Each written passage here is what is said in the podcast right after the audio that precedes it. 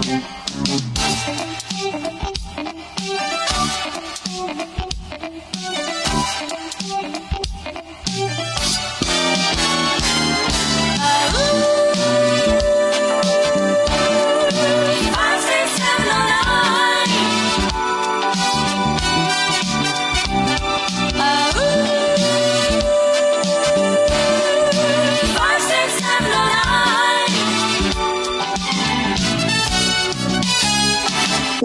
a la invitada del día de hoy. Nos conocemos del, formalmente desde el 2014, pero, pero, pero, ella tuvo nuestro, mi primer encuentro con ella, tuve mi primer encuentro con ella el 2013, eh, mientras yo cantaba en el colegio con un amigo, eh, Poison Heart de los Ramones. Y ahí ella, en una infidencia, en una historia que nos contó estando tomando en su casa, nos contó esa, esa historia. Eh, y nunca pensé que iba a conocer una profe tan chico, eh, que iba a terminar siendo amiga y que más encima era una huevona muy seca y que fue también en parte una de las mujeres que metió cosas en mi cabeza que guiaron mi posicionamiento político y mi posicionamiento artístico. Así que yo aquí las dejo con, con la sequísima, que ahora se encuentra haciendo un doctorado en, en las Españas, eh, Janina Zagal Ehrenfeld. Hola Emilio, qué gusto saludarte. Te saludo cuando son las 12.25 de la madrugada ya en Barcelona con 28 grados de calor desde el verano pandémico del otro lado del Atlántico. Uf. ¿Cómo está Janina? Bien, bien. Eh, qué buena anécdota te sacaste porque mm, justamente hay los Ramones marcando tendencia y dije, suena, suena algo que me gusta, un tuca, tuca, tuca, tuca sonaba y claro, ahí estaban los chiquillos tocando ese tremendo tema de Poison Heart. Y bueno, ahí en realidad tuvimos muchos encuentros musicales, eh, varios gustos eh, compartidos, nuestro gusto por Pink Floyd, ¿verdad? Por, por el rock y por la ciencia. Me acuerdo que los días martes daban el programa Cosmos cuando era tu profesora en cuarto medio, el año 2014, y comentábamos el miércoles en clase, comentábamos el capítulo anterior. Así que nos une la música, Emilio, nos une la ciencia, nos une estas ganas de saber y, y la verdad es que un vínculo que, que, se mantiene hasta el día de hoy. Yo, yo soy fan de todos esos estudiantes. Le aprovecho de mandar un saludo a mi a mis estudiantes humanistas de, del cuarto medio del año 2014 del cero, que no vamos a decir su nombre. De, ese colegio nefasto. de ese colegio, de ese negocio educativo. De bueno. De esa cochinada llamada. bueno, no, nos eh, detengamos ahí. Bueno, la cosa es que ahí eh, nos conocimos eh, reflexionando sobre las ciudades, sobre las ciudades contemporáneas, en esa oportunidad pudimos sacar un escrito con todos sus compañeros que se llamó Utopías desde el cemento, reflexiones en torno a la urbe neoliberal y les cuento a quienes nos escuchan que Emilio diseñó la portada de este libro, que es un humano, eh, también está como medio cuido, ¿no? sí, un poco sí había algo de eso. Había algo ya, se anticipaba en medio de esta ciudad abarrotada de, edificios y de, de autopistas urbanas del metro rompiéndolo todo, así que un poco anticipo del 18 de octubre tu portada. Sí, yo cuando, cuando explotó Chile escuché mucho, no, no, Mayor dijo el 2014, mentira, lo dijimos nosotros, cuarto medio. cuarto medio. Aquí está, si quieren, eh, eh, lo, tenemos digital, de hecho, podríamos... digital? Maravilloso. Debería subirlo, debería subirlo para que leyeran sus reflexiones. Y bueno, de ahí se abrió un camino súper importante en en comprender estos vínculos que las ciudades neoliberales establecen con la vida cotidiana de las personas em, y cómo los influjos de tanto del arte y de la ciencia también están eh, en diálogo y condicionados por esta estructura de diseño de ciudades. Yo he visto tu obra, Emilio, que también hay una cosa ahí que le hace guiño harto al urbanismo, harto a qué significan los espacios públicos, a cómo pensamos en en aquellos espacios que, que en el caso chileno poco de público tienen, un espacio público bastante pobre, con un modelo neoliberal brutal que hoy día se, además se incrementa bajo este contexto de pandemia, donde se nos muestra que la Cámara Chilena de la Construcción nuevamente, la patronal que alberga a los empresarios de la construcción, sale a decir que la salida de la crisis va a ser nuevamente reactivar la construcción. Y el Ministerio de la Mujer firma un convenio entonces con la Cámara Chilena y vemos ahí entonces esta alianza entre capitalismo inmobiliario eh, y mandatos de género y establecimiento de, patrones culturales, que es lo que vamos a hablar hoy día esta jornada un poquito. Así es. Eh, yo, una de las cosas por las cuales te, te encuentro influyente en mi persona es porque tú siempre, a pesar de que tu clase era muy, digamos, sociológica, ¿cachai? Como se quiera decir, eh, siempre vi un rollo de esta cuestión que es transdisciplinar. Eh, de que ningún espacio está por sí solo parado ahí a la deriva, ¿cachai? Entonces, eh, es muy bacán esta cuestión porque tú habláis desde el arte, habláis desde la ciencia, habláis desde los cuerpos y cómo esa weá se representa en el espacio cultural que habitamos, que es la ciudad, ¿cachai? Que es como la representación máxima de, que, de la naturaleza humana como un ser cultural y no, y no tanto como salvaje, animal, animal no humano, por ejemplo. Claro, y, de lo poco que se nos enseña también a habitar las ciudades, como se da por sentado que, claro, por supuesto todos tenemos una experiencia de habitar, pero, pero poco se nos dice sobre todo a las niñas cómo utilizar la calle sin miedo o cómo pensar en, en un uso de, de, la ciudad que no sea solo para el consumo y que tenga otro sentido, un sentido de creación de comunidad. Eso es algo que el, el 18 de octubre también viene a poner en el centro, ¿cierto?, del debate de decir, bueno, ¿cómo disputamos esta ciudad neoliberal? ¿Cómo disputamos esta ciudad con marcas de clase tan profundas? En el caso eh, tuyo, por ejemplo, haber estudiado en Puente Alto y lo que eso significaba y la relación centro-periferia que se establecía con el consumo, con el desplazamiento de, de, las fuerzas productivas, pero también cómo las ciudades están configuradas por la sexualidad. Entonces, no sé si arrancamos con mi primera recomendación. Arranquemos desde ahí, porque hiciste ahí el ah, pase solita. ¿Me hice el pase solita? Sí. Bueno, les vengo a presentar a, un autor em, que es español y ahora vive en Francia. Su nombre es Paul Preciado. Él es uno de los más importantes filósofos de las teorías queer. Tal vez le molestaría que lo encasilláramos en las teorías queer, pero sí de las teorías de género y de una mirada más crítica sobre las sexualidades, heredero de Foucault. Muchos pueden conocer su obra como Beatriz Preciado, visitó Chile en los 2014, 2005 por ahí, eh, pero luego hizo todo un cambio de género, una reasignación a partir de un tratamiento hormonal que narra en primera persona en otro libro que les recomiendo que se llama Testo Yonki, pero del que vamos a hablar hoy día y el que les recomiendo eh, se llama Pornotopías.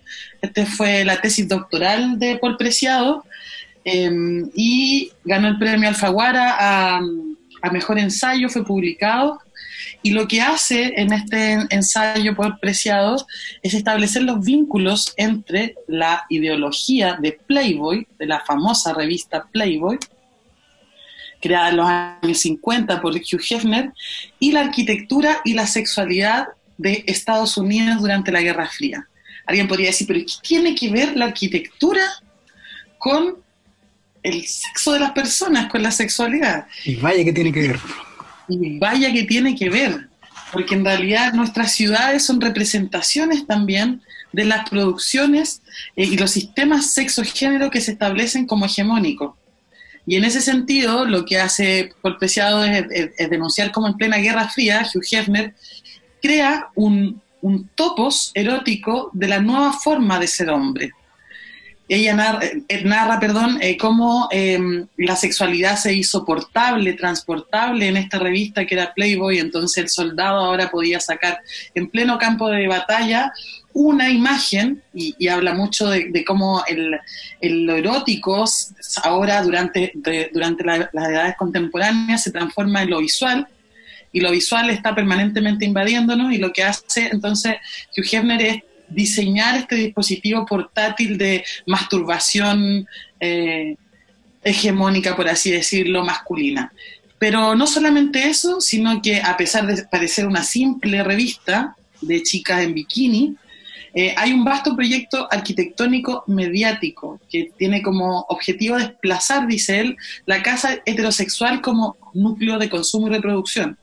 En el fondo habla que durante la Guerra Fría se produce para la sociedad norteamericana una profunda revolución de esta familia monogámica tradicional que vivía, ¿cierto?, en el downtown, que, o sea, que, perdón, que vivía en la, afuera de, que vivía en las periferias de las ciudades norteamericanas, donde se, había que eh, tener automóvil, ¿cierto? Todo esto se, se transporta esta idea, se, se desarma esta idea de, familia tradicional para pensar en una que diese soporte a estas nuevas sociedades, donde mujeres ya se habían integrado con mucha fuerza a la, a la mano de obra eh, después de la guerra, pero que había que marcar, y aquí es interesante lo que ella, eh, él dice, perdón, que es marcar cómo se instalan eh, nuevos eh, productos que configuran la sexualidad de las, de, las, de las sociedades.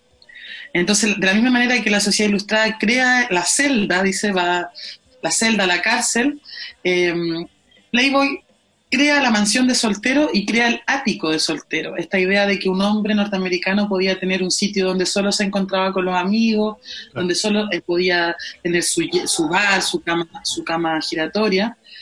Eh, y lo que, lo que se basa ella para hacer este análisis es que la revista durante toda su historia tiene una sección de arquitectura donde se reforzaba esta idea de que es un hombre moderno. Entonces, dice Preciado, Playboy diseña al hombre moderno, la masculinidad norteamericana de posguerra. Y eso es muy interesante pensar entonces en este vínculo, eh, en este Disney World que crea eh, Hugh Hefner, ¿verdad? Donde la sexualidad se convierte en una práctica repetitiva y masturbatoria hasta el infinito y que ella dice, bueno, ya con las webcam y con, con los dispositivos digitales, para qué decir ahora la pandemia, ¿cierto? El aumento del consumo de pornografía. Entonces, la sexualidad y, la, y, y el orgasmo vendría a ser como la consolidación de estas nuevas tecnologías y, eh, por supuesto, siguiendo a Foucault, eh, pensando en cuáles son estas tecnologías que van creando eh, dispositivos de sexualidad, ¿verdad? Y de control de las personas. Entonces ya con, con, Internet se dispara, eh, pero se instala dentro de esta mirada sobre analizar los medios de comunicación de masa y los sentidos comunes que producen, que eso a mí me parece súper importante, que que muy, por mucho tiempo, ¿verdad? Como que vimos con mucho desprecio, yo me acuerdo haber sido muy crítica de los estudios culturales dentro del marxismo, como, ah, ya, los que hacen estudios culturales. Pero en realidad ahí encontramos muchas respuestas muy importantes para entender eh, muchas de las configuraciones que creemos más serias de sistemas económicos y políticos que parece que nada tienen que ver con lo sexual. Entonces, eh, no solamente se queda ahí, sino que también analiza eh, estos otros dispositivos de control, como la, la, la, masificación de la píldora anticonceptiva, por ejemplo. ¿Quiénes son las mujeres que van a tener acceso a ese control y cuáles no? Entonces, a la par de que se van, eh, por ejemplo, en América Latina, se van quitando derechos sexuales y reproductivos, como en otros lugares del mundo se van abriendo y entonces el control de la población y la sexualidad estarían profundamente conectados. Es muy entretenido este ensayo, se lo súper recomiendo, es fácil de leer, está descargada eh, para descarga gratuita. Eh, y a mí me marcó profundamente porque me, eh, lo, lo, utilicé en mi tesis de, de máster de estudios de género eh, para pensar en cómo, por ejemplo, las ciudades contemporáneas también tienen sus propias formas de producción de sexualidad dentro de los modelos habitacionales que se generan. Pensemos en los edificios mal llamados guetos verticales, pero que en realidad son el fruto de una política urbana particular que se ha gestado en Chile con una alta permisividad sobre el uso del suelo. Recordemos que la Ley General de Urbanismo y Construcciones del año 75 eh, lo que hace es liberar el suelo y decir que el suelo se podía hacer ahí básicamente lo que cada municipio quisiese. Y entonces se producen estos departamentos que vemos de 30 metros cuadrados, ¿verdad? 32 claro. metros cuadrados. ¿Qué significa vivir en pandemia bajo 32 metros cuadrados? Una Pero caja también de que fósforo. una caja de fósforo, claro, que significa hacer una vida ahí, como donde tu, tus, tu proximidad con respecto al objeto casa es tan inmediata que prácticamente eh, tus manos y tu, y, tu cuerpo entero es una prótesis de esa casa muy pequeña, donde habitar se transforma en una experiencia bastante difícil, sobre todo ahora pensemos en, estos edificios en, por Mata Sur o, en otros lugares de Santiago, ¿verdad? En otros lugares de Chile que están diseñando estas maneras de vínculos y, y de producción de sexualidad. Sea, como, no están, no están pensados bajo lógicas de hogares, pues están bajo las lógicas neoliberales de producción. Entonces al final no es un lugar para estar, es un lugar para ir a dormir. Exactamente, un lugar para ir a dormir, para pasar, ¿cierto? No, no pensar en, habitar algo. Y, ahí la pregunta es como, eh, ¿cómo queremos habitar las ciudades? ¿Cómo queremos habitar los espacios? Y que eso nos cuesta muchísimo pensarlo como, decir, bueno, ¿qué ciudades queremos? ¿Qué espacios queremos? ¿Qué barrios queremos? Como eh, hay una instalación del discurso de seguridad punitivista marcada por la derecha donde eh, lo que se piensa de la seguridad en el espacio público es más control y vigilancia, ¿verdad? Exactamente. No, no espacios que alberguen la vida y que sostengan la vida y que es lo que venimos a decir las feministas, decimos, bueno, ¿cómo volvemos a poner la vida en el centro? Como una de las... si yo te dijera hoy día cuál es como el territorio feminista, es volver a poner la vida en el centro, que lo, lo dijo la coordinadora Choem, lo dicen las compañeras feministas de distintas organizaciones, que es decir, Em, cómo recuperamos nuestra vida, así como nos deben unas nos deben unas cuantas vidas, cómo recuperamos la propia nuestra en, aquellos lugares donde transitamos a diario. Y en ese sentido la vida cotidiana se vuelve esencial como marco de análisis y mirada. Sí, me gustó mucho el recorrido que hiciste porque de hecho no te quise interrumpir por lo mismo. Eh, porque ¿dónde lo agarraste, cachai? del texto de Beatriz, Y yo pensé inmediatamente en qué pasaba con el arte. Paul, Paul. Ah, Paul. Eh, ¿Qué pasaba en qué pasaba en los 50 con el arte en Estados Unidos? Venimos de un contexto de posguerra, ¿cachai? Donde Europa está hecha pedre, básicamente, y los gringos dicen, bueno, tenemos que hacernos de, de todos los espacios culturales posibles, y eso asegura de algún modo nuestra hegemonía tanto económica como cultural, eh, de estatus. Entonces, por eso los 50 aparecen todas estas estéticas también que son tan icónicas, ¿cachai? O tan de buen gusto en, eh, para el gringo, ¿cachai? Mm. Eh, y, lo que pasa en el arte son cosas muy parecidas. ¿Qué pasa con el surgimiento, no sé, pues, del, del impresionismo abstracto, ¿cachai? Con Jackson Pollock. Jackson Pollock es un artista que yo detesto. ¿Y por qué? bueno, porque mi siguiente recomendada también lo detesta. Vaya que bien. ¿Y por qué lo detesto? Porque eh, hay todo. Lo que justifica el arte de, de, Pollock no es el arte en sí ni el artista, sino todas las redes detrás que lo protegen y que le dan un respaldo, que es la CIA, ¿cachai? Que es eh, Rockefeller, que es el MoMA, y que dicen, este es el gran artista, cuando en realidad era un huevón que era macho recio, alcohólico, y esa era la imagen que tenían que vender, ¿cachai? Claro, de, hecho eso dice Siri Hasbel de, él, de, exactamente Polo, como eh, no, se levanta ninguna, una, ninguna figura femenina como se levanta a Polo, exactamente. lo que se confía en torno al personaje. De hecho, yo hay, hay una imagen que es como en la revista Time de la época, y que decía que el artículo se llama ¿Por qué Pollock era como el... Es Jackson Pollock era el mejor artista estadounidense vivo, una wea así. Y es una... como casi una falacia en, en, el título propio. De hecho yo pensé parodiar esa wea conmigo y que el artículo solo dijera no. hacer una obra sátira. Eh, entonces como que me hace sentido inmediato que hay una estética detrás que implica este, este, este enaltecimiento de lo masculino. Como una cuestión hegemónica total, ¿cachai? Y que el espacio de goce eh, no es el espacio que se habita constantemente, ¿cachai? Es un espacio distinto que se tiene que armar el, el hombre, básicamente. No, claramente. Y, y también, bueno, lo que vienen a decir las urbanistas feministas y geógrafas feministas y a decir, bueno, las ciudades también han sido diseñadas, pensadas y construidas por varones, para varones, para el uso del automóvil, para el desplazamiento de mercancía, eh, y no para la vida que pareciese ser que esta vida cotidiana, ¿verdad?, está despreciada. y, también es lo que viene a decirle el feminismo a, todos los grandes metarrelatos eh, predominantes eh, de la Europa ya post-68, eh, que te acuerdas que estábamos obsesionados con el mayo 68 francés.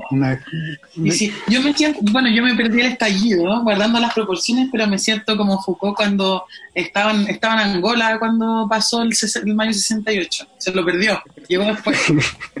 no voy a llegar más o menos así en la revuelta, pero Em, que tienen que ver estos metarrelatos con decir, bueno, en las teorías marxistas, en las teorías del psicoanálisis, en las teorías del estructuralismo, se han diseñado metarrelatos que tienen que ver con la mirada masculina de la ya sea del triángulo de Edipo, ya sea de la teoría del valor, ya sea de la, de la ¿cómo se llama esto? Ahí se me fue la, el mito del incesto en el caso del estructuralismo, eso que te decir. Entonces, estos metarrelatos van a ser cuestionados. Em, y aquí me paso a mi siguiente recomendada, para no darle más vueltas, ya que sale, sale, sale, y que es un libro que me tiene súper eh, obsesionada este verano europeo, que se llama La mujer que mira a los hombres que miran a las mujeres. Ensayos sobre feminismo, arte y ciencia de la norteamericana Siri Hasbel, que es literata, que empezó en el mundo de las literaturas, después de la filosofía, después se metió en la neurociencia, y ahí tucu, tucu, tucu, tucu, y empezó a ser amiga de los artistas, y llegó a cuestiones que a mí me interesan profundamente y que lo decías cuando me presentaste que tiene que ver con estas fracturas disciplinares, pero ya no solo enunciadas como párrafo de buen gusto de conclusión, hay que avanzar hacia el desarrollo interdisciplinar, típico, típica conclusión de trabajo universitario. La que sí. Las problemáticas deben ser abordadas eh, interdisciplinariamente, ya como dejando de ser una declaración de principios, em, y lo que hace este libro es eh, compilar varios de sus trabajos. Ella fue crítica cultural em, de varias de varios eh, diarios y de prestigiosas revistas y eh, escribe en este libro algunos eh, de sus ensayos muy interesantes desde su mirada feminista para pensar en cómo romper esas tremendas barreras entre las ciencias llamadas duras, rígidas, masculinas, ¿cierto? Las ciencias, las ciencias del, de cosmos con las humanidades, con la filosofía, con las letras y con las artes llamadas blandas, ¿verdad? Y, feminizadas y despreciadas eh, por eso. Entonces, en uno de sus ensayos, ella mm, analiza la curatoría que hizo Pedro Almodóvar de la, exposición fotográfica de Robert Maffenton, este fotógrafo norteamericano amigo de la Patti Smith. Em, y entonces los critica a los dos, pero a los dos también les otorga ciertas eh, cuestiones que tienen que ver con cómo ambos eh, fracturaron también las miradas de la masculinidad hegemónica y la homosexualidad eh, para Norteamérica y para España y para Europa completa con Almodóvar. Entonces va haciendo un recorrido, pero lo, más, lo que, tiene muchísimos temas, abordan, no, no voy a alcanzar ahora a hablar de todos los temas que abordan, ya que es un compilado de su trabajo, pero sí me parece muy interesante que ella hace una crítica muy profunda a la, a la percepción. No se ubica solamente en la fenomenología, sino que dice que para percibir, por ejemplo, el arte, para conmoverse frente a un cuadro, la, alguien no viene sin nada, que tiene que ver con, algo que la epistemología feminista ya ha dicho, que tiene que ver con, con el conocimiento situado, con la situación contextual que alberga el diálogo con una obra de arte. Porque no existe un cuadro si no hay alguien que lo pueda ver, o si existe, para ella no existe, es decir, para ella todo el carácter del arte es relacional y aquel que observa, aquella que observa, em, no va a experimentar una sensación pura de algo, eh, dice ella, ni en el dolor, ni al catar un vino, ni al contemplar una obra de arte. Todas nuestras percepciones están contextualmente codificadas y esa codificación contextual no permanece fuera de nosotros, en el entorno, sino, en la sino que la interiorizamos en una realidad físico-fisiológica. Ella dice incluso, por ejemplo, un cuadro que nos gustó a los siete años está guardado en alguna parte de la materia gris, o sea, no solamente es el campo de la idea, sino que también materialmente tiene un depósito en, tu, cerebro. fisiológicas, que es la razón por la que un nombre famoso o unido a un cuadro lo vuelve literalmente mejor, dice ella. Mm. Como la crítica de decir, bueno, ¿por qué este cuadro es famoso? Porque un nombre unido a un cuadro pareciese ser que significa algo. Entonces, ella va desentramando cómo vamos, cómo el arte ha ido construyendo su propio panteón de los patriarcas, dice ella. Y en este panteón de los patriarcas está Pollock, está, hay un ensayo muy bueno donde parte con tres citas sobre, y que justamente el ensayo que tiene el nombre del libro, eh, una cita de Pablo Picasso, eh, una cita de Max Beckman y una cita de, de Kooning, que es el del perrito de globo, ¿cierto? Y en las tres citas hablan, ellos se refieren a las mujeres. Y bueno, y se suma Siri Haswell a la crítica que ya han anunciado tus programas con Paula, ¿verdad? Que hasta masculinización del arte y a las mujeres en el museo solo desnudas, ¿verdad? Y como objeto, como la musa, como aquello que está así como incandescente, rodando en esta espiritualidad artística, pero que nunca es receptora ni de curatorías importantes. Eh, ella habla sobre, por ejemplo, cómo las exposiciones que fueron de mujeres del MoMA, eh, pocas reseñas en los diarios, o sea, también como en el fondo la producción de arte, el, el, business del museo, pero luego el business de cómo se amplifica una idea para que llegue a ser un cuadro importante o un artista importante, que es más o menos lo que tú ya me decías. Exactamente.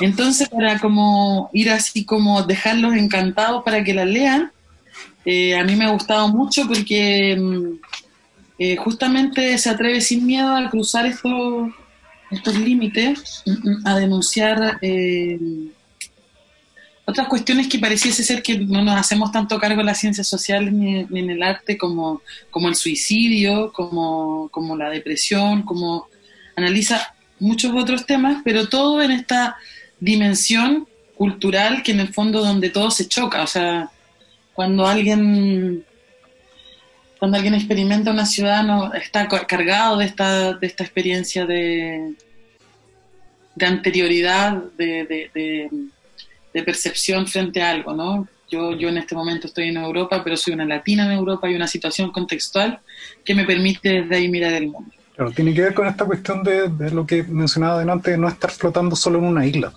Que el sujeto que está cargado de mil y un weas que condicionan desde su cosmovisión, ¿cachai? Hasta cómo se lava los dientes. Así de transversales y así de brígido eso. Así de brígido es. Entonces, em, los dejo súper invitados a, leer, a leerla a Siri y, y eso, ¿cómo se unen mis dos autoras? Se unen en que ambas, ambas plantean una radical crítica feminista, me parece que la producción académica feminista está avanzada eh, para las ciencias sociales. Em, y, ambas, ambas plantean la, la importancia del cuerpo, pero un cuerpo material, eh, sujeto a estos marcos disciplinares que genera tanto el arte como la arquitectura, como el urbanismo, o sea, eh, cuando pensamos en sistemas sexo-género, no, no, hay que pensarlos disociados de las sociedades en las que habitamos y los productos que esas mismas sociedades generan. Un poco por pues. ahí va, va la reflexión. De hecho, yo lo, lo pienso siempre como desde el arte, como porque es mi área, ¿cachai? Pero no sé, por el problema de los ídolos, ¿cachai? Eh, es una cuestión que, que es trascendental, ¿cachai? Y que de algún modo el feminismo es una cuestión que se está hecho haciendo cargo con estas revisiones. No se trata, una vez tú me lo dijiste cuando estábamos en el colegio, Que era esta cuestión de no es tomar estos grandes relatos, ¿cachai? Y hacerlos trizas y olvidarlos y hacer como que no existieron nunca, sino que es tomarlos, ver qué sacáis de eso, actualizarlo y meterle más cosas, que son las cosas atingentes. Y yo creo que esas son las lecturas que siento que hace Hasbet en, estas cuestiones, ¿cachai? De, todas maneras. De decir, quizá esto tiene un contexto, ¿cachai? y podemos condenarlo y todo, pero entendemos de dónde viene. Pero eso no significa que tenemos que seguir replicándolo. Y esta weá significa que no podemos seguir aceptándolo ahora y hay que cambiarlo ahora. Y, la, y el cambio no puede ser de a poquito, tiene que ser ya radical porque es el momento, si no es ahora cuándo, de algún modo. Claro, como que en el fondo hace una, como yo siento una, revisión de esta idea de intertextualidad de Derrida, que es como somos la copia de la copia de la copia de la copia, porque en verdad somos, eh, o sea, lo, decíamos en el colegio, como somos la generación humana que más acceso ha tenido a la información. Eh, o sea, hoy día se puede hacer una tesis doctoral solo desde tu computador, como ya... Em, pero también eso implica como cómo vamos moviendo una, una, teoría más crítica dentro de esos marcos también. O sea, también el arte que a ti te gusta, o por lo menos el que sé que te gusta, también es un arte que ha sido muy rupturista con su tiempo. O sea, cómo pensar en la, en la innovación, pero no hay la innovación de esta, de esta lectura capitalista, ¿verdad? Neoliberal, sino que la innovación, como decir, como sentirte creador de algo nuevo, pero también heredero de algo nuevo. A mí me pasa mucho eso con... O sea, el, marxismo me sirve sin duda como matriz de, de mirada de la realidad y, creo que es más importante que nunca incluso revisitarlo, revisitarlo en sus corrientes latinoamericanas con María Tegui o qué sé yo, con, la misma Marta Hagner, em, para nombrar también a una mujer marxista que también ha sido su propiedad. Eh, y creo que hay que revisitar estos metarrelatos para, para pensar nuestro tiempo, para pensar estratégica y tácticamente lo que se viene post-estallido, em, pensarlo en clave militante, aunque no seamos militantes de algo, pero sí eh, militantes de la transformación, jóvenes, revolucionarios, y que piensan también en la emancipación. Entonces, creo que lo que nos vino a decir octubre fue, mm, no, no que no lo esperábamos, sino como lo que, o piensa Emilio cuando, año 2014 en el colegio, ¿pensamos alguna vez esto? Yo no sé. Yo creo que en fantasías. De hecho, yo, yo aquí te, puedo contar como una suerte de anécdota de octubre que es que yo no estaba en, Puente cuando pasó la cosa, yo estaba en la casa de, mi ex, ¿cachai? Eh, y, y, vemos, y como que cachamos que yo no me podía volver a la casa, ¿cachai? Porque estábamos en eso. Y fue ya, pico, nos devolvimos. Y veo la noticia y, y, me empiezan a llegar un WhatsApp. Y cacho que las estaciones de metro de aquí, al lado de mi casa, se están quemando. Y ahí me dio una cuestión en la guata que yo no lo podía creer, que yo decía, esta weá está pasando, así como mi fantasía, eh, mi sueño húmedo más brígido de la ciudad, de, todos estos símbolos de mierda, ¿cachai? De la ciudad, están ardiendo por fin, ¿cachai? Y no podía sacarme de la cabeza una cita que no la traje por algún motivo y que la tenía guardada que es de Camus, pero la sé parafrasear. Que era, decía como ya no estamos yo creo que quizás se equivoca un poquito en esa parte, que dicen como que no están en la era de las revoluciones ya, pero sí en la de la resistencia, de cierto modo, en donde plantearse con valores inamovibles es fundamental como para hacer cambiar las cosas. Eh, yo creo que también no esperaban que, se quemara Chile, pero sí eh, dejó en evidencia que habían ciertos valores que teníamos que seguir y que quizás estábamos medio, no sé si olvidando, pero que los teníamos medio escondidos por miedo, por rabia, por lo que sea, y que ahora están un poquito más claros. Yo no sé si, si eh, esta cuestión y la pandemia van a hacer que se termine en el capitalismo neoliberal, ¿cachai? Pero sí una fractura que se puede aprovechar en algún sentido y hay que estar atento porque es una fractura que si no la agarramos, el capitalismo la va a agarrar y, te va a vender, weón, que salvó al mundo del COVID y de, los, de los venezolanos y Cuba. No, imagínate para mí lo que han sido estos meses entre, entre estallido y pandemia. A veces pienso que me morí en el avión y que esto ha sido toda una película. pero, pero yo creo que eh, eh, es interesante también desde las ciencias sociales pensar como hablábamos recién de esta herencia, pero también agarrar lo bueno de los relatos postmodernos, o sea, también hay cuestiones interesantes, pero volver al centro y decir, bueno, hoy día en Chile estamos asistiendo, y aunque hay gente que no esté de acuerdo conmigo, pero para mí estamos asistiendo a la lucha de clases más descarnada de los últimos 30 años, o sea, a el, el apruebo del 10%, que aquí yo lo cuento en Europa y es como, pero ¿cómo están celebrando por eso? Si es su plata y además van a tener menos jubilación pero era impensado, ¿verdad?, en un país como el neoliberalismo chileno, que es de los, si es que no, uno de los más descarnados del mundo. Entonces, me parece muy interesante generacionalmente pensar estos vínculos político-estéticos de nuestra generación, porque eh, lo que eh, yo pude ver es que las calles estallaron de arte, estallaron de nuevas estéticas, eh, tenemos una revolución que tiene sus propios referentes, que tiene sus propias creaciones, o sea, tiene sus propias canciones, sus propios ídolos. Tenemos, si pudiéramos hacer la lista de check de, de, la escuela de Frankfurt para decir, bueno, ¿qué viene con la revolución? En realidad Chile las cumplía todas. Lo que necesitamos ahora yo creo es como mantener las calles y mantener eh, un, un, poquito el tejo pasado en torno a lo institucional. Hay una...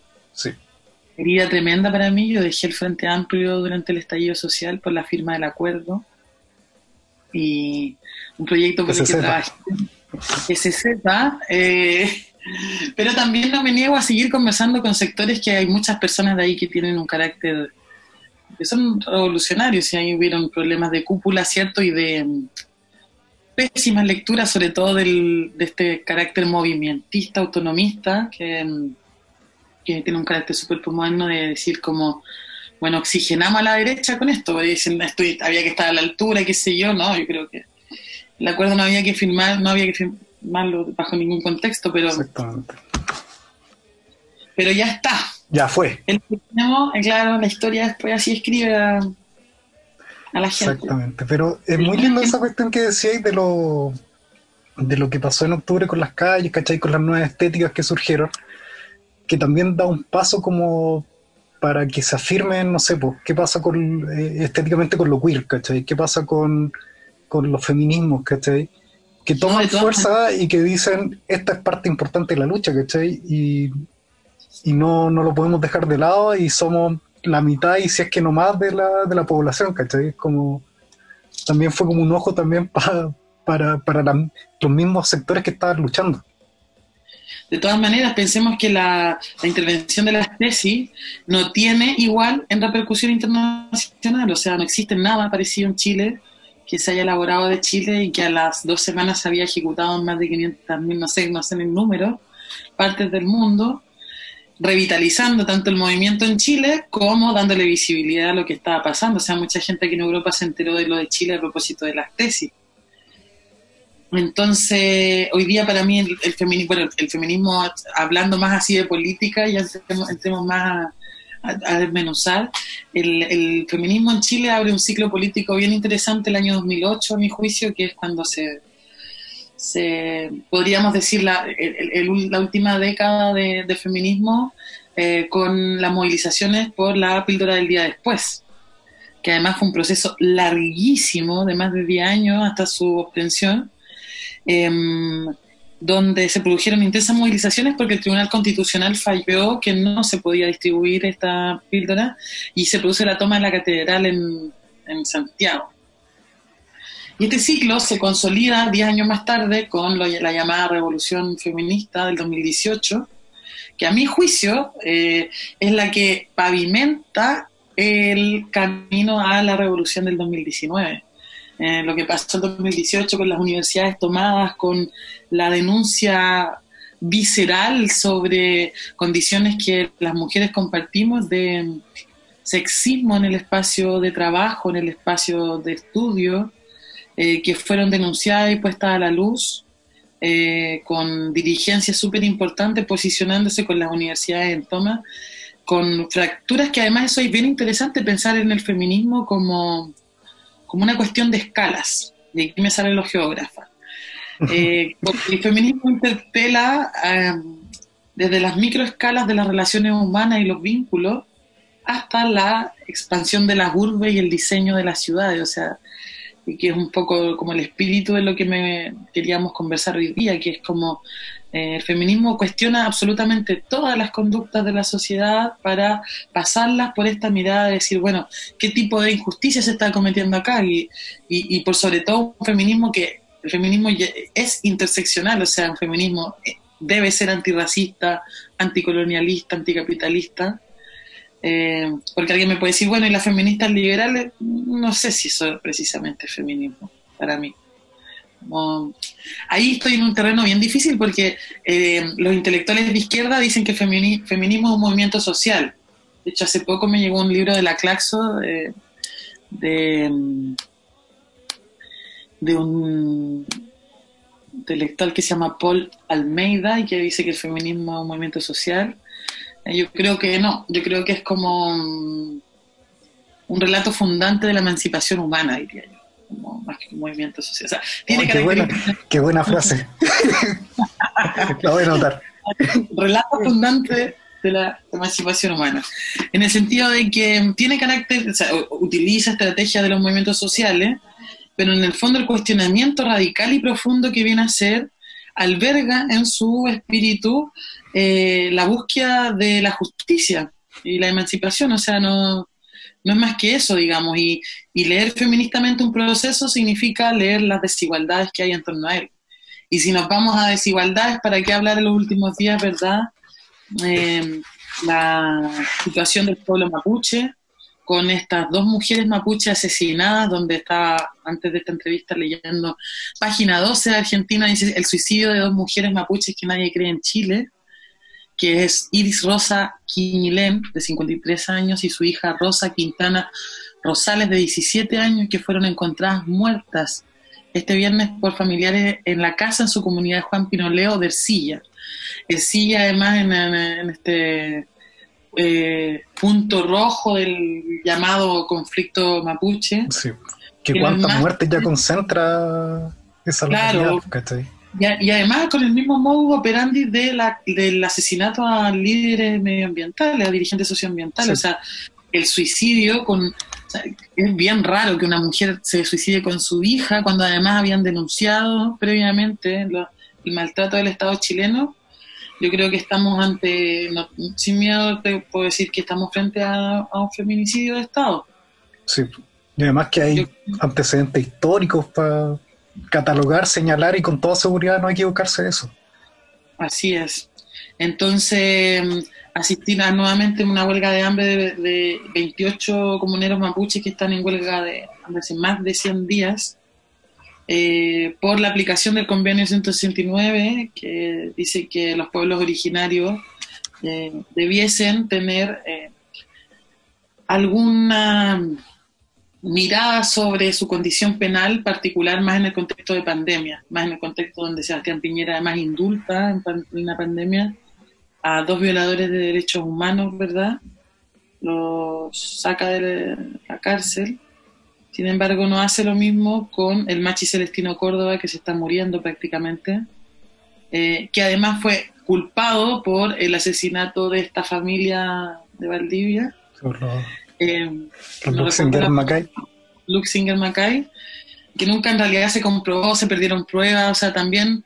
Y que también hay, y que también hay todos unos antecedentes de violencia entre los mismos familiares por cuestiones de terreno. La adquisición de los terrenos también fue históricamente muy trucha porque es una historia que se remonta hace como 100 años atrás más encima.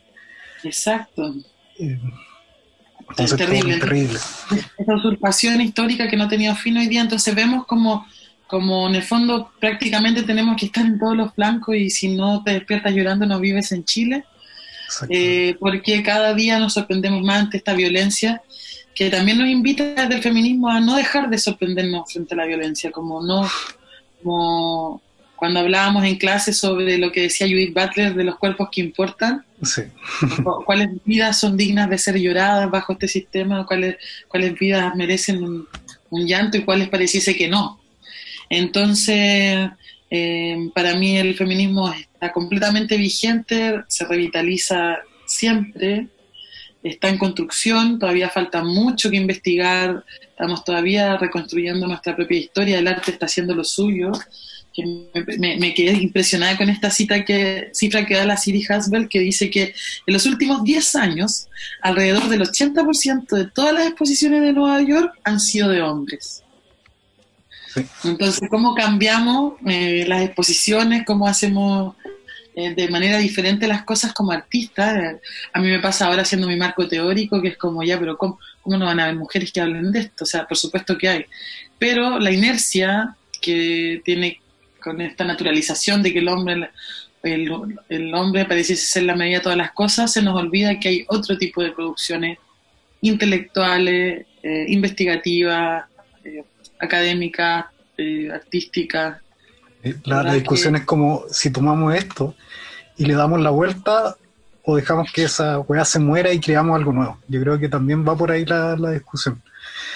Porque que, queramos no todos estos espacios intelectuales están súper mega institucionalizados, Entonces de repente por mucho uno teorice desde adentro, queda ahí, Entre las cuatro paredes universitarias, le vamos a decir.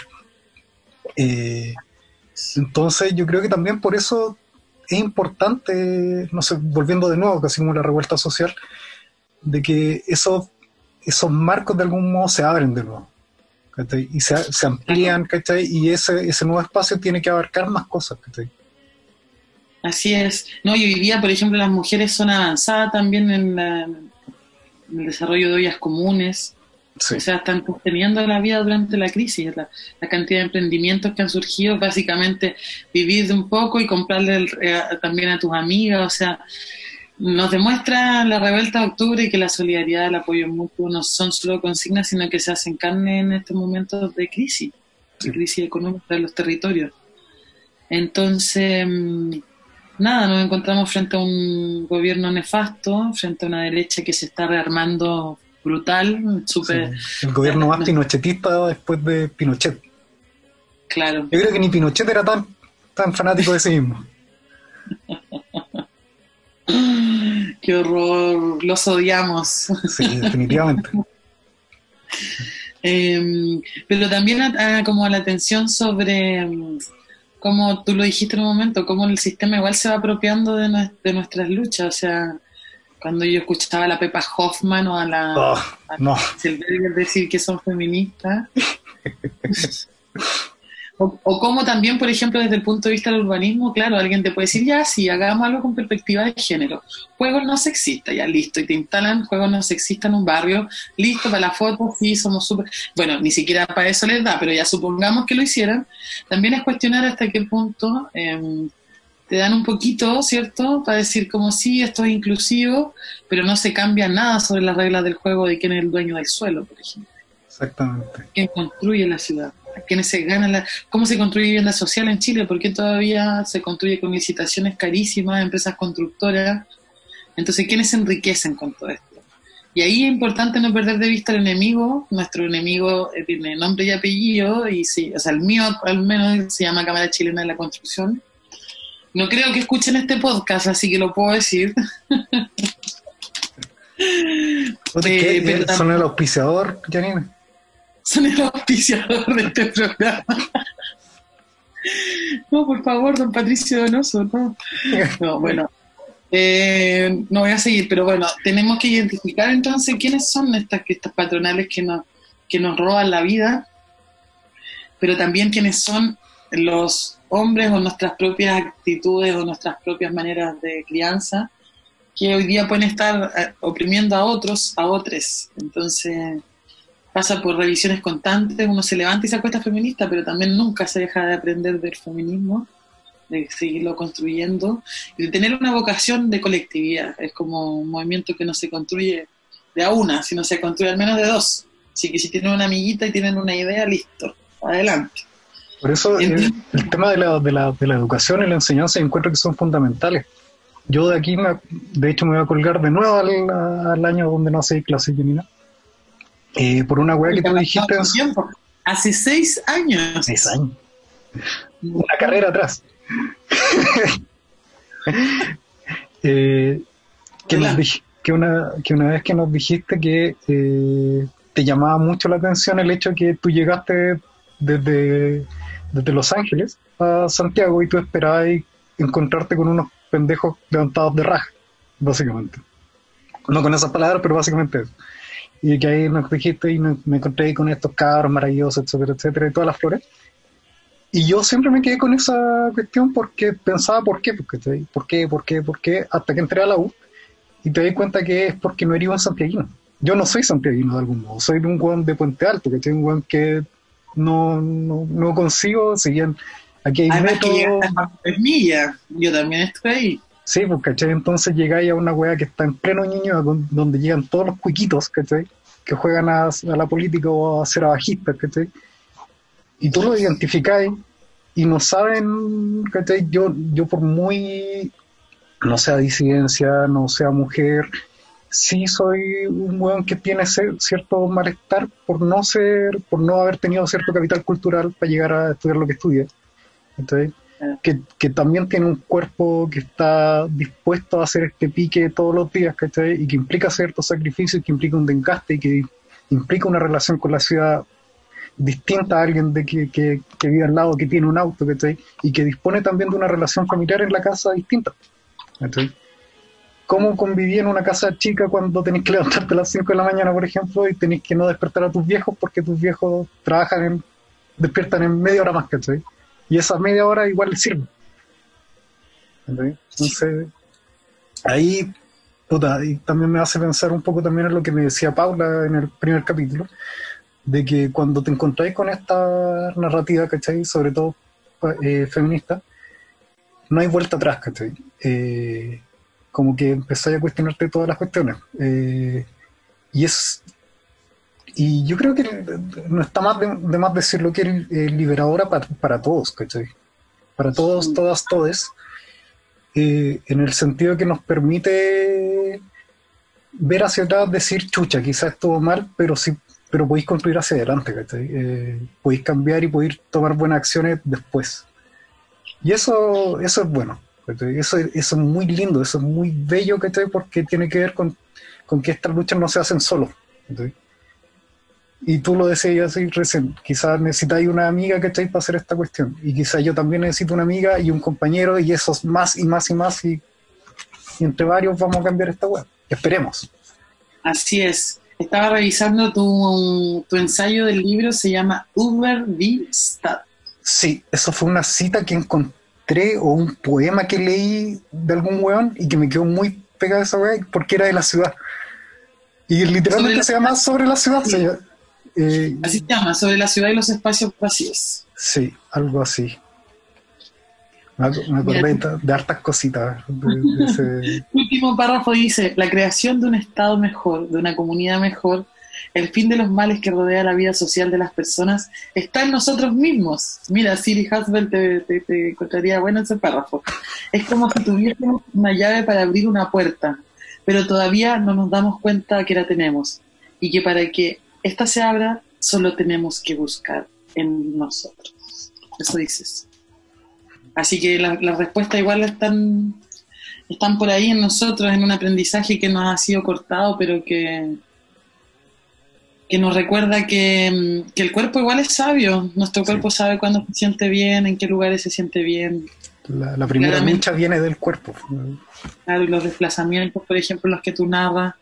Hay algo en el cuerpo que se siente incómodo, hay, hay una experiencia corporal a la que hay que hacer caso de nuevo y, y pensar y buscar también como, como objeto de creación y como objeto de crítica también esa, esa forma en que hemos ido aprendiendo a relacionarnos con la ciudad. Exactamente.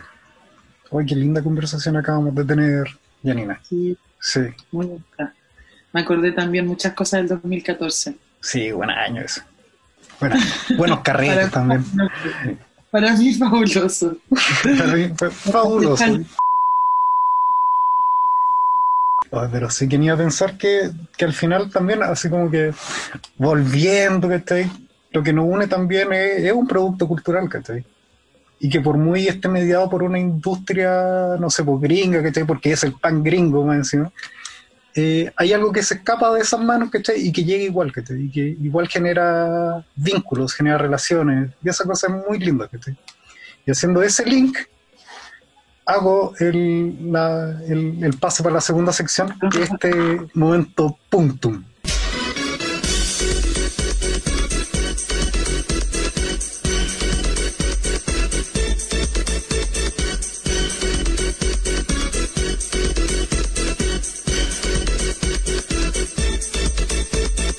Eh, yo aquí lo, lo, explico igual todos los capítulos, que es el, punto que este concepto que eh, aplica Bartes, que lo aplica desde la fotografía, eh, que es este pinchazo que te hiere y que te conmueve porque es una herida que te, te atraviesa y te toca la fibra, básicamente.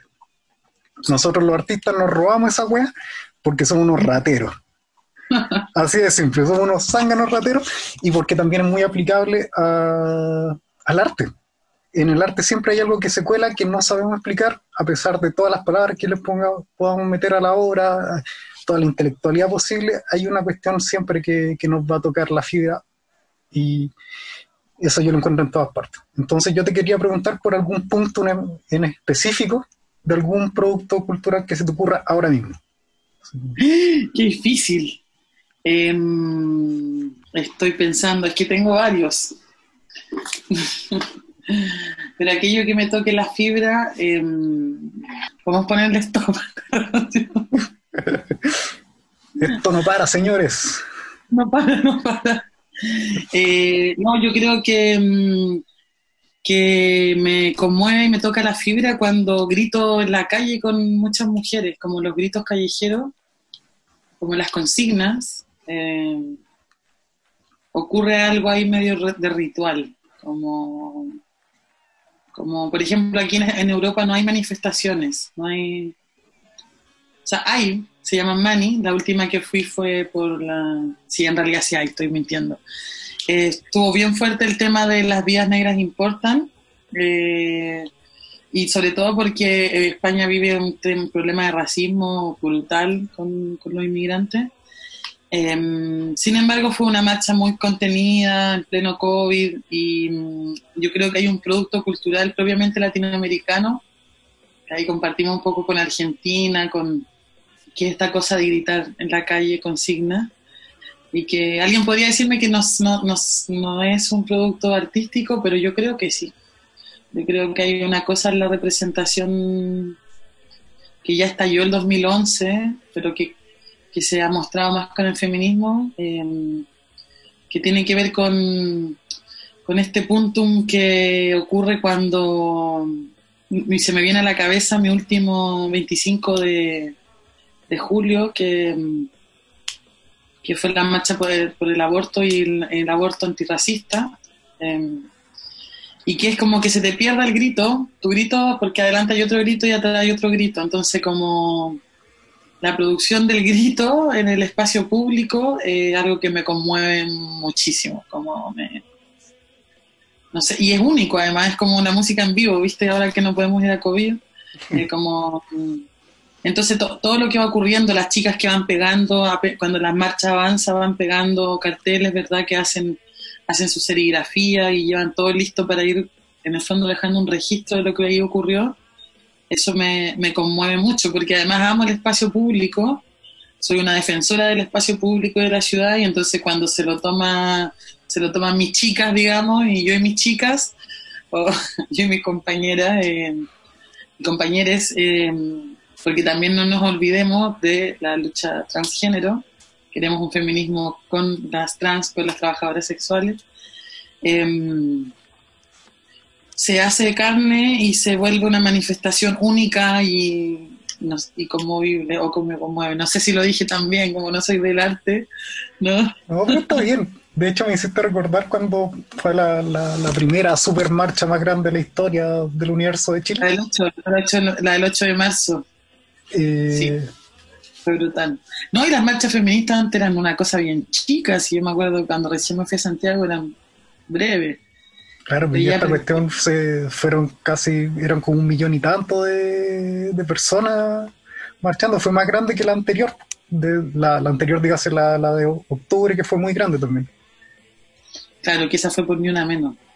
La que tú te dices fue el año 2017. ¿Eh? Sí, 2017. Sí, el 8 de marzo del 2017. Entonces, como que. ¿Sirve como punto, no, profesor? Sí, aprobado. ¡Ay, que la sufrí! no, es que también el, el, las marchas, eh, sobre todo el, como también después de octubre, ¿cachai? Que toda la gente está en muchas marchas, ¿cachai? Claro, es que yo eh, también las tengo más romantizadas, pero ustedes ya que vivieron en marchas todo el tiempo. Eh, pero la gente está con el ánimo de hacer esa cuestión. Entonces te encontráis de verdad con gente de todas las edades eh, en la cuestión, que te eh, encontráis un compañerismo ridículo, así que, yo no, había visto nunca. de decir como no sé, porque en, que en Plaza Dignidad un día eran los, de la U y el otro día era la barra del Colo, ¿cachai? Y después era la, los hueones de la Cato, ¿cachai? Y estaban ahí y los hueones eran compañeros y te sentís más seguro con esos hueones que tildaste toda la vida, ¿cachai? De delincuentes, de lo que sea, ¿cachai? Versus a los pacos, ¿cachai? Hubo un, un cambio de paradigma radical. Eh, Espero verlo. que sí o no? ¿Qué cosa? ¿Cuál es, tu, pronóstico? ¿Sí la revuelta? Sí, yo creo que sí. Yo creo que definitivamente que sí. Eh, porque, como te decía, yo no sé si. Insisto que esta fractura no sé si significa el fin de la cuestión, pero sí, la, sí permitió que esa fractura fuera visible. Y esa, insisto, ese momento antes de que el capitalismo lo tome y lo repare, ¿cachai? Repare entre comillas, ¿cachai? Eh, hay que meterse por esa cuestión y dejarla cagar, ¿cachai? Sí, o pasar el tiempo y, lograr algo y esperar el próximo ciclo político. Si uno, aquí esta cosa es para toda la vida. Sí, pues esta cuestión... Uno, uno no es nada izquierda en un par de años. Bueno, algunos sí, varios de la Pero los revolucionarios, las revolucionarias, para toda la vida. Y también eso que decís tú, porque la, lucha, y que yo también, una cuestión que sostengo, la lucha también no solamente es la calle, la lucha de todos los días se hace desde la casa, desde cómo te despertáis, te laváis los dientes y saludáis a tu vieja, ¿cachai? A, a salir a combatir derechamente. Va entre cómo tratáis a tus vecinos, cómo tratáis a los animales, cuál es tu relación con, los animales, cuál es tu relación con tus amigos, eh, cuál es el, humor que usáis con tus amigos. Todas esas cuestiones van configurando al final la lucha. Así es. Muy bien. Muy bien. Aquí nos tenía adoctrinados, Janina. Sí, estoy pura adoctrinando. Adoctrinando. Por eso me del colegio, para adoctrinarlo. Estudiaste en Venezuela. igual es parte de mi leyenda, que me echaron de ese colegio por adoctrinarlo. Por adoctrinamiento. Y por un, por un evento en particular que implicó a, al Dani y a mi persona. Claro. Las siglas F. Eh, F, P, M. No, Ay, pero también no sé si cachaste en su momento que aquella profesora del colegio salió en las noticias? No, no, no. Pero no quiero hablar de nadie de ese colegio. No, no, no arruinemos Oh, es que yo de verdad cuando pasó esa weá yo pensé en mandarte la noticia y dije, ¿para qué rabia esta weá un rato? O se ría. Esas eran mis dos opciones. Ándame, da igual. Déjame, de ahí la, la busco. Pero, bueno, eso, eso, eh, eh, mandar la arenga, Chile, ánimo y fuerza para la lucha. Leanse a Siri Hasbel, leanse a um, Paul Preciado y no dejen de ir a su siguiente marcha. Ese es mi. Mira, yo te iba a tirar un chiste con Paul Preciado de que era muy bien preciado para ti, pero no. Se me fue, güey. Lo amo, lo amo hace un montón de años. Ojalá alguna vez me lo encuentre aquí en Europa. Estaría bueno. Pero eso, eh, te pegaste unas reflexiones muy bonitas, Janina. Ah, me sentí por un momento, eso sí, de nuevo en clase, ahí como escuchándote. Oh, qué tiempo. Eh, no, me encantó. Y muchas gracias por invitarme. Y siempre un gusto totalmente hablar contigo, ¿cachai? Porque más encima eres como un banco de muchas cosas, como que de verdad podría tirarte cualquier referente de los que me sé, Y te, te lo sabría yo, así que eso es bacanísimo. Muchas gracias. Gracias por el espacio y, ojalá que se entretengan nuestros audio escuchas. Con esto, esto para mí es de gente joven, ¿eh? podcast. Sí, el podcast es la nueva radio. Podcast es la nueva radio, sí. Y también infórmense sobre la Ley General de Urbanismo, o sea, perdón, la Ley de Integración Social Urbana que se está discutiendo en el Congreso, en el Senado, ahora está detenida pero lo que hace es darle más concesión a la inmobiliaria. Así que no más inmobiliarias y arriba las que luchan. Y con eso yo creo que finalizamos este 40 minutos de arte que duró más de 40 minutos. Así que saludos. Saludos.